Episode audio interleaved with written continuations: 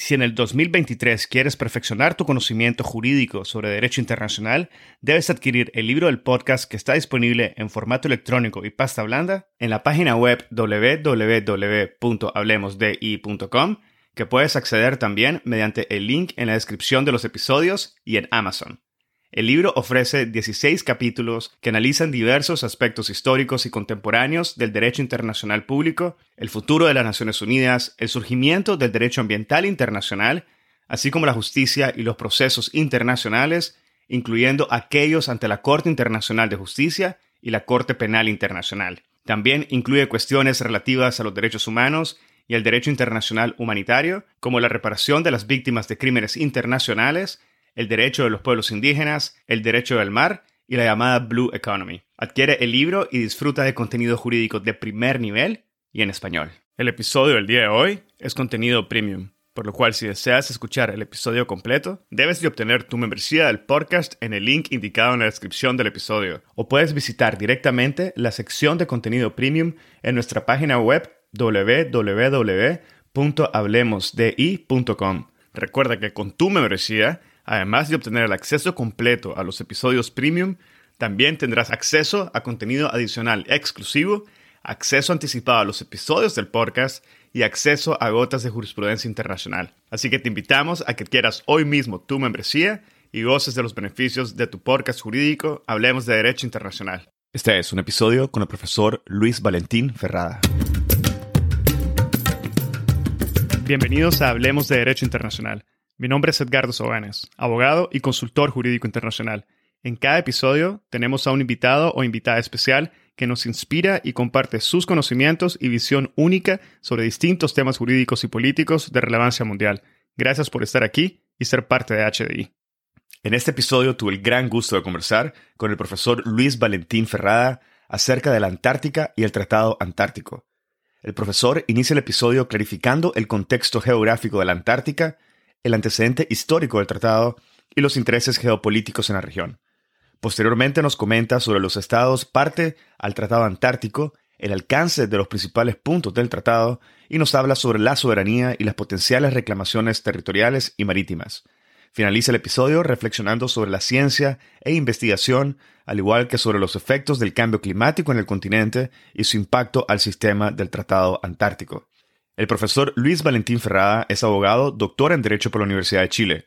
Es profesor del Departamento de Derecho Internacional de la Facultad de Derecho de la Universidad de Chile. Es investigador principal en el Instituto Milenio Biodiversity of Antarctic and Subantarctic Ecosystems e investigador adscrito al Instituto de Ecología y Biodiversidad.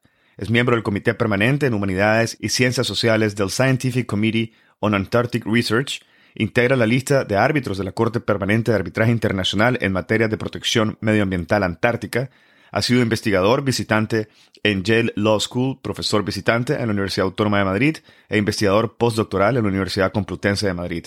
Ha sido asimismo asesor en materia de derecho antártico en el Ministerio de Relaciones Exteriores de Chile y encargado de temas de derecho internacional público y materias antárticas en el Ministerio de Defensa Nacional de Chile. Es redactor principal de la Ley Chilena Antártica y autor de múltiples publicaciones y ponencias en materias jurídicas e históricas. Espero que disfruten de este episodio, lo compartan en sus redes sociales y con quienes consideren podrían beneficiarse del contenido. Esta es la forma más fácil de fomentar el proceso de diseminación y difusión de temas de derecho internacional. Sigan al podcast en Spotify, Google Podcast, Apple Podcast, YouTube o cualquier otra plataforma que utilicen. Recuerden que pueden adquirir su membresía en la sección de contenido premium en nuestra página web en www.hablemosdi.com o en el link de membresía que está indicado en la descripción de cada uno de los episodios, y así obtendrán acceso a episodios premium, acceso anticipado a los episodios generales, acceso a contenido adicional exclusivo y acceso completo a las gotas de jurisprudencia internacional. Ahora, empecemos. Bienvenido al podcast, profesor Luis Valentín Ferrada. Es un gran gusto poder tenerlo en esta tarde. Igualmente, muchísimas gracias. Es un gusto para mí. Profesor, vamos a conversar sobre el Tratado Antártico, un tema que, por lo menos a mí, me da la impresión que no se ha tratado mucho fuera de los círculos especializados en la materia y que por consecuencia considero que amerita una presentación un tanto holística para poder comprender de forma precisa no solo el valor del Tratado del Derecho Internacional en sí, sino que también el valor de la Antártica a la humanidad en general. Y para empezar, me gustaría que de forma práctica nos explique el contexto geográfico de la Antártica. Sí, la, Antártica es un, bueno, lo primero que hay que decir que es un continente, eh, esto quiere decir es tierra firme, y, que queda actualmente, ya hace varios miles de años en realidad, eh, en torno al Polo Sur. Y, digo esto que, queda actualmente porque conforme los movimientos tectónicos de las placas del, planeta Tierra, la Antártica no siempre estuvo, este continente no siempre estuvo donde hoy está. Y eso explica algunos eh, fenómenos que son interesantes especialmente desde el punto de vista científico, pero también para entender un poco ciertos procesos, por ejemplo, el efecto del cambio climático ahí todo aquello. Y es que eh, en la Antártica alguna vez eh, fue verde y alguna vez hubo animales. Todo esto fue muchos miles de años antes de la aparición del ser humano sobre el planeta Tierra, pero en fin. Entonces, es este continente que está cubierto de hielo y rodeado de mar. Y aquí hay un trabalengua con, con lo que sucede en el Ártico eh, porque juegan como espejo, en el sentido que el Ártico es un mar cubierto de hielo y rodeado de tierra. La Antártica es todo lo contrario. Eh, en torno a, la Antártica, este continente, hay un océano, eh, y hay aquí algunas discusiones que pueden tener algunas consecuencias geopolíticas. hoy en día la mayor parte de los autores, principalmente desde la ciencia, pero también acercándose un poco a las humanidades, consideran que lo que existe alrededor del continente antártico es un océano mm, con personalidad en sí misma, eh, al que se denomina océano austral. Pero hay una discusión hasta qué punto eh, lo que existe sería por el contrario que el océano Pacífico llega hasta las costas de la Antártica, el océano Atlántico llega hasta las costas de la Antártica o el océano Índico llega hasta las costas de lo Antártico. Lo cierto es que yo personalmente creo en la existencia de este océano austral, eh, básicamente porque las características ecológicas eh, de, esos mares y de los recursos que ya habitan y de la, de la biota que, en ellos existe es especialmente característico. Y esto nos lleva entonces al tema de los límites.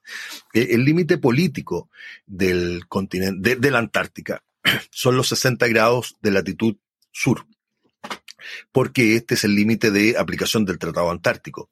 Sin embargo, sin embargo, esto eh, de partida en otros tratados que tratan también sobre temas de Antártica, eh, el límite no, es no es exactamente el mismo, por una parte, pero quizás lo más importante y es que este límite meramente convencional de los 60 grados de latitud sur, tampoco se condice con la realidad natural de este continente. Entonces hay una segunda línea, eh, un segundo límite que se llama la convergencia antártica o el frente polar, que es ya más puramente física, es, su determinación depende de la temperatura de las aguas, de la salinidad, de las corrientes marinas, eh, del tipo de biota que en ello existe, eh, y este es de hecho el límite de la Convención para la Conservación de los Recursos Vivos Marinos Antárticos, que dado el enfoque que tiene, obviamente necesita tener una mirada más ecosistémica, eh, si se quiere.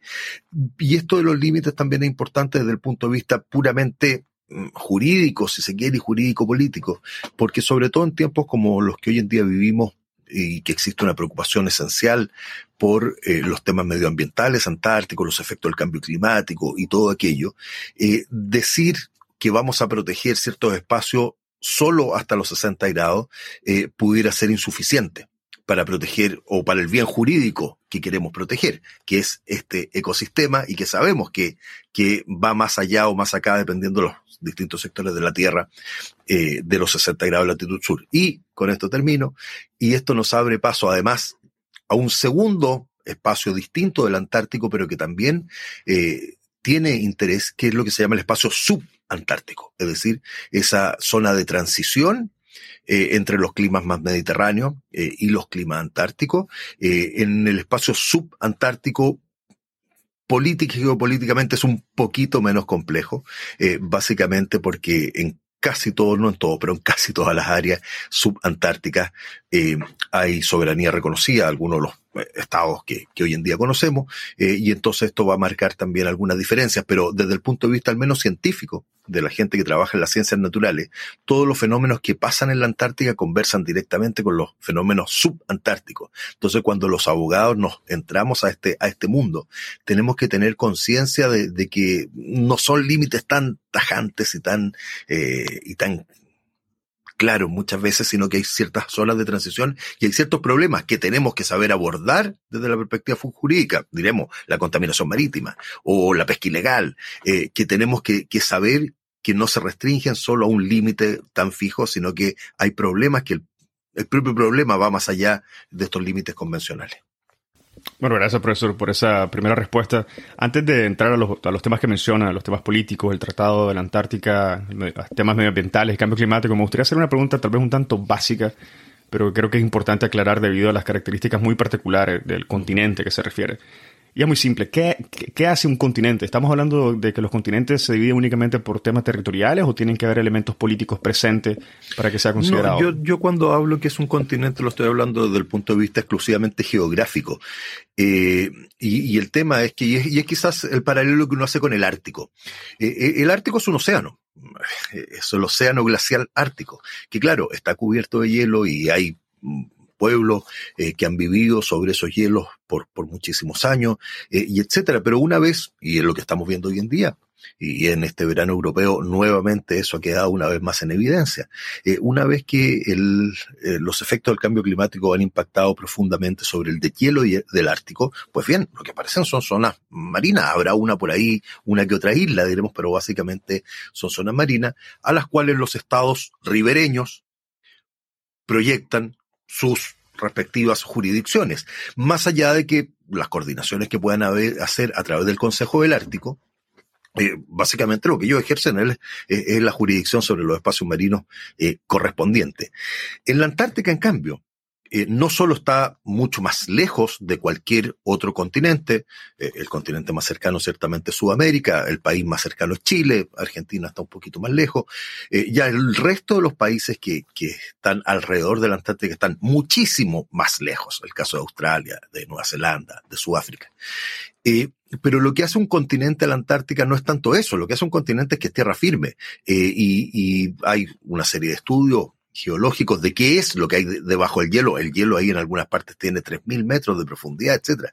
Eh, pero hay, por supuesto, estudios, sondajes, etcétera, que se han hecho y eh, existen una serie de cartografías eh, de cómo sería la Antártica sin hielo y tiene una masa continental relativamente grande en lo que es que es la parte más, más alta del plato antártico, eh, y luego alrededor de esa masa continental eh, hay muchas islas. Eh, es un territorio bastante desmembrado de alguna manera, pero claro, tampoco sabemos con total certeza cuál va a ser el nivel del mar. Si acaso la Antártica, si ese hielo antártico definitivamente se descongelara. Entonces tampoco sabemos bien cómo se va a ver estos son fenómenos que van a pasar en miles de años más, tampoco los vamos a ver en nuestra vida, diremos, pero, pero desde el punto de vista de la investigación científica, geológica sobre todo, eh, hay estudios bastante avanzados y cartografías eh, que muestran cómo sería esta Antártica sin hielo. Vale, gracias profesor por esa clarificación. Y ahora me gustaría pasar a un aspecto político y precisamente preguntarle cuál es el antecedente histórico en lo que se refiere al interés geopolítico de la Antártica? Yo creo que aquí hay que pararse en dos momentos históricos distintos. Eh, el, primer momento histórico un poco más remoto, si, ustedes quieren, es el proceso que se produce junto al, antes, después y a continuación del descubrimiento de América. Eh, porque de alguna manera todas las discusiones que se dan y que quedan plasmadas en el Tratado de Tordesillas y esta división de las áreas por descubrir eh, del planeta Tierra entre Castilla, España hoy en día y Portugal, eh, marca un primer punto de interés, por cuanto muy poco después, bueno, eh, durante la época colonial americana, pero ya a partir del 1600 empiezan a existir expediciones españolas en búsqueda de este continente.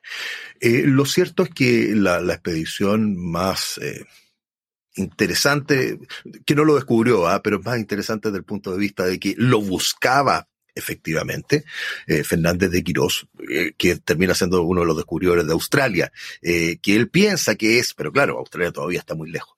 Pero hay en esa misma época Gabriel de Castilla, un comandante español, un almirante español, que llevado por los vientos va a llegar a los a la latitud de, de, de, las Islas Shetland del Sur, 64 grados de latitud sur aproximadamente, y ese podría ser el primer descubrimiento, y si uno ve toda la documentación española eh, de la época colonial, ellos están conscientes totalmente que los territorios del rey, eh, terminan en el polo. Entonces, si bien no hay una una apropiación propiamente tal, porque no, no, existen las capacidades de llegar y, todo aquello, ya hay una conciencia total eh, sobre ese punto. Entonces, y desde ahí de hecho, en los títulos coloniales de lo que era la Capitanía General del Reino de Chile, aparece esto citado. Posteriormente también hay algunas instrucciones que se dan a la Capitanía, eh, perdón, al Virreinato de, La Plata, eh, en ese mismo sentido, etc.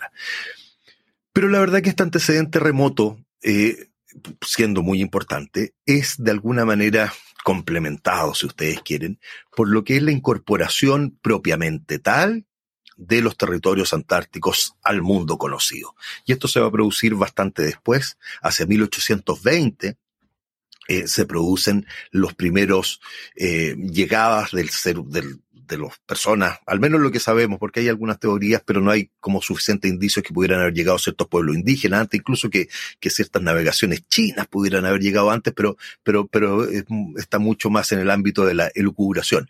Pero ya a partir del 1820, y principalmente producto de la caza de focas y lobos marinos, eh, estos territorios se van a incorporar ya al devenir de alguna manera de la humanidad. Pero esa primera aproximación ya más constante y, desde esa época hasta, hasta el día de hoy hay, hay una permanencia total, si ustedes quieren una continuidad total. Va a ser relativamente corta porque hace 1832 o algo así, eh, prácticamente se van a ver las vamos a ver extinguidos como raza humana. Eh, todas las poblaciones de foca y lobos marinos, o, el número muy importante, eh, a tal punto que deja de ser rentable viajar allá porque ya no hay nada que cazar se ha producido una extensión gigantesca. Y durante todo el siglo XIX, eh, o toda la parte media del siglo XIX, él se va a volver a perder este contacto. Hay algunos viajes que son importantes, pero, pero son anecdóticos. Eh, y recién la Antártica va a volver a incorporarse a las conversaciones internacionales, por así decirlo, hacia fines del siglo XIX, eh, nuevamente producto de la explotación y principalmente un nuevo, un segundo ciclo foquero que se produce, pero principalmente la, la captura de ballenas, la caza de ballenas. Eh, y es entonces en torno a este interés económico que los estados más adelantados de la fecha o también los estados que estaban más cercanos, propio caso de Chile, etcétera, eh, van a empezar a manifestar sus intereses ya propiamente territoriales.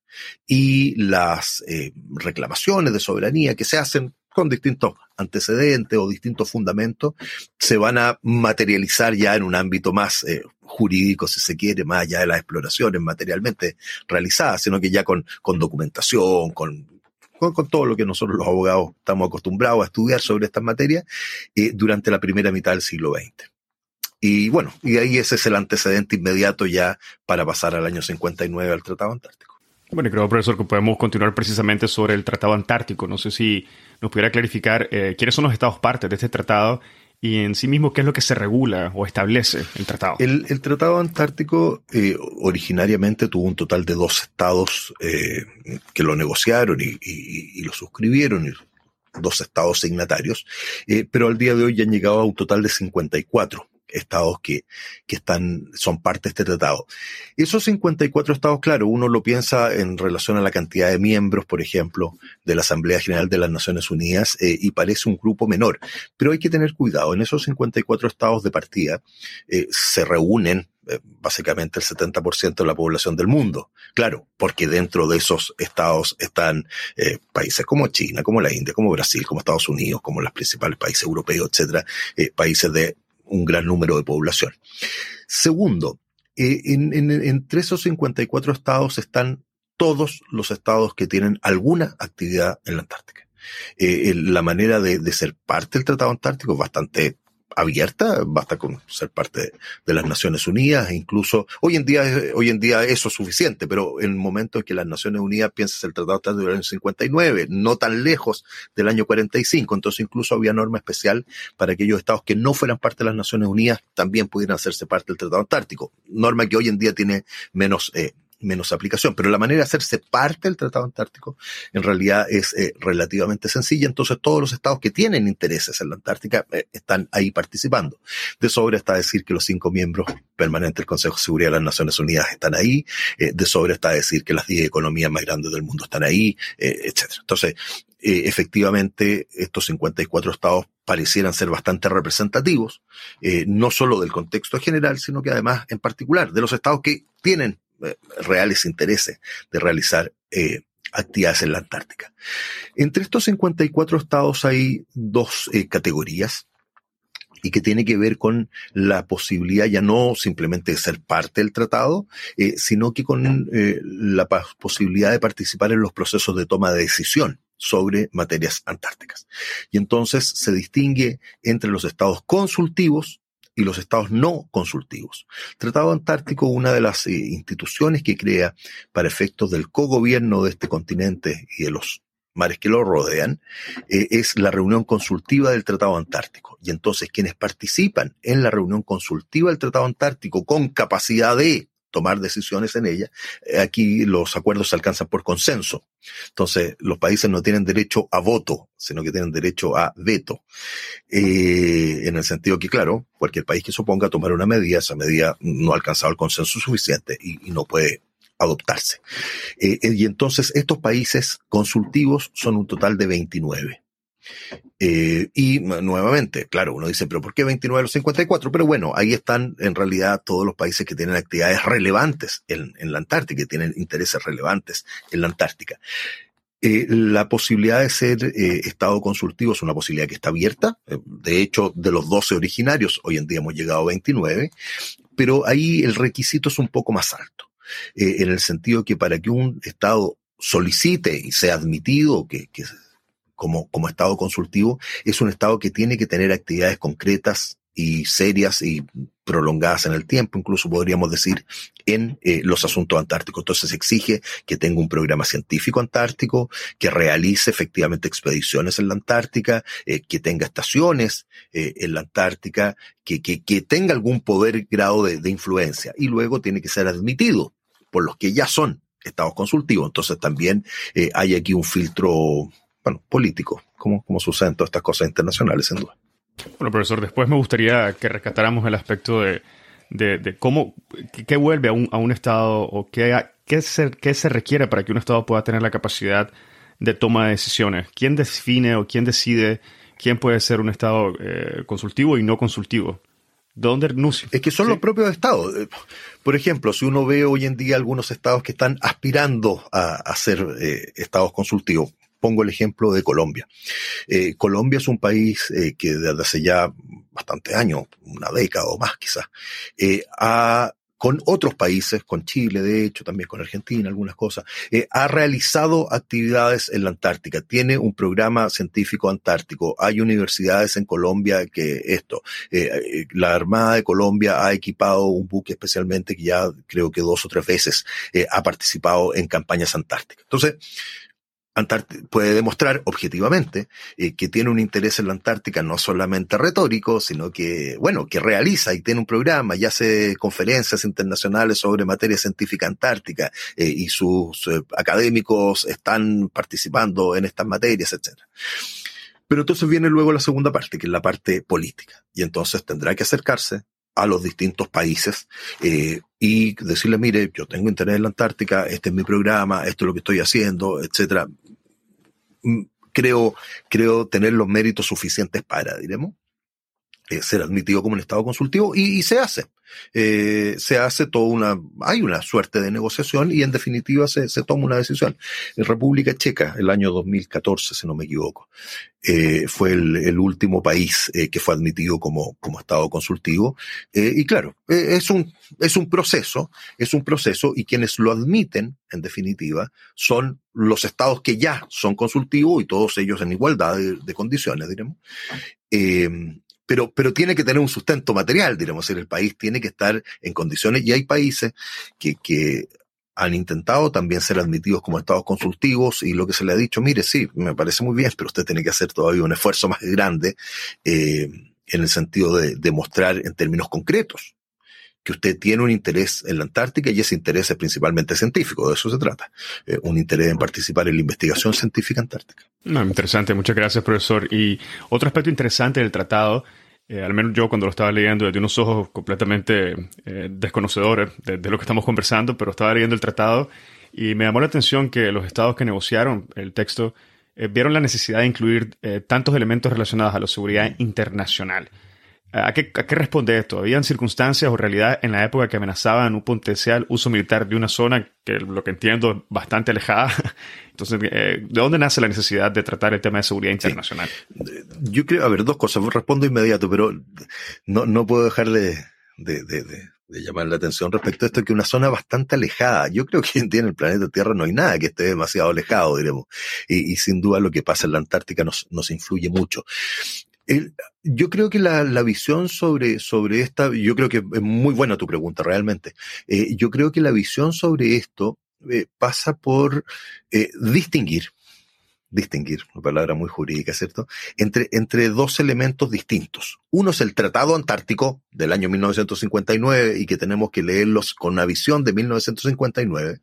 Y otra cosa distinta es el sistema del Tratado Antártico que se ha ido generando desde el año 61, que este tratado entra en vigor y que y que es complementado por otros tratados internacionales que van a abocarse a otros temas distintos, ya vamos a ir a eso en un minuto, eh, y, y en definitiva, cuando hoy en día, año 2022, vemos el Tratado Antártico, nuestra primera visión es desde la perspectiva del medio ambiente, de la protección de recursos y todo aquello. Entonces, cuando vamos a leer el texto del Tratado Antártico, decimos, pero ¿cómo? Eh, aquí no están hablando de eso, aquí están hablando de una realidad distinta, pero es porque tenemos que tener en cuenta eh, este hito original que es el Tratado Antártico en sí mismo, y todo este proceso a continuación. El Tratado Antártico busca, diremos casi única y exclusivamente, eh, garantizar la paz en la Antártica. Eh, y la razón de eso es principalmente que este es un tratado negociado en la mitad de la Guerra Fría. Piénsese que estamos a solo meses eh, de la Revolución Cubana. Eh, piénsese que, el Tratado Antártico entre el año 61 y el año 62 tenemos la crisis de los misiles. Eh, esa, es, eh, esa es el contexto en que se negocia el Tratado Antártico. Y el Tratado Antártico, eh, tal como hoy en día lo conocemos y la importancia que tienen estas normas de seguridad internacional, pues bien, se, se derivan precisamente de ese periodo que viene a continuación de la Segunda Guerra Mundial, donde estas dos nuevas potencias que están eh, tomando eh, de alguna manera el, control de este nuevo mundo post Segunda Guerra Mundial, pues bien, están tratando de, de incidir en las distintas áreas eh, y de tomar posición. Por un lado Estados Unidos y todos sus eh, aliados occidentales y por el otro lado la Unión de República Socialista Soviética y todos sus aliados. Entonces, es en este contexto de la Guerra Fría y de, una parte bastante intensa de la Guerra Fría, eh, donde tenemos que entender por qué el Tratado Antártico dice lo que dice. Entonces, claro, la finalidad principal del Tratado Antártico es proteger la paz en la Antártica y para eso utiliza la ciencia como instrumento. Para eso crea sistemas de, de, de cogobierno, y para eso suspende las controversias territoriales, pensando siempre en la importancia de esto. Y esto no era baladí, eh, justo en los momentos iniciales de la Segunda Guerra Mundial, el año 39, hay una expedición relativamente importante de Alemania de la Alemania Nacional Socialista eh, a la Antártica, eh, en búsqueda principalmente de recursos, aceite de, de, ballena y cosas así, pero, pero también con una visión geopolítica. Y no bien terminada la Segunda Guerra Mundial, el año 1947, hay una enorme expedición militar norteamericana en la Antártica, la High Jump Expedition. Y por supuesto, desde Moscú esto se veía con, con, especial preocupación. Entonces, cuando pocos años eh, después, eh, la Antártica es incluida eh, en el Tratado Interamericano de Asistencia Recíproca, eh, dentro de la zona de exclusión para países extracontinentales por parte de Estados Unidos. Esto después va a tener una, una derivada distinta, pero, pero, pero en los documentos originales eh, así está. Entonces, de alguna manera, leer el texto mismo del Tratado Antártico tenemos que, que, que entender que está en ese contexto del año 59. Ahora, ¿qué es lo que hoy en día, año 2022 estamos mirando y preocupados de eso. Por supuesto, son temas. La paz en la Antártica nunca ha dejado de ser un objetivo, pero a eso le hemos agregado otros objetivos. Primero fue la explotación sustentable de recursos, que es lo que está de alguna manera plasmado en la Convención sobre la Conservación de las Focas Antárticas del año 72, eh, y luego en la Convención para Conservación de los Recursos Vivos Marinos Antárticos del año 80. Eh, hay una tercera convención que no entró, no ha entrado en vigor y es probable que tal como esté no, no entre nunca en vigor, que es la Convención sobre la Regulación de Actividades Minerales en la Antártica, que se acuerda del año 1988, pero que fue tal el impacto que causó, el temor que causó eh, de que pudiera eh, producirse contaminación a grandes escalas, producto de la explotación de minerales antárticos, de, minerales en la Antártica, que, que el año, entre el año 88, que se acuerda, esta, esta convención en Canberra, eh, y eh, lo, que, lo que viene eh, inmediatamente siguiente, una reunión eh, consultiva que se hace en la ciudad de París, y luego una, una reunión especial que se hace aquí en Viña del Mar, en Chile, y que concluye en Madrid el año 91, en solo tres años, esto da un giro en 180 grados, y el medio y la protección del Para escuchar el episodio completo, debes de obtener tu membresía del podcast en el link indicado en la descripción del episodio o puedes visitar directamente la sección de contenido premium en nuestra página web www.hablemosdi.com. Si encontraste este episodio interesante, te invitamos a que lo compartas y nos sigas en Spotify, Apple Podcast, Google Podcast o cualquier otra plataforma que utilices para escuchar tu podcast Hablemos de Derecho Internacional, haciendo clic al botón de seguir o al botón de suscripción. Hasta la próxima.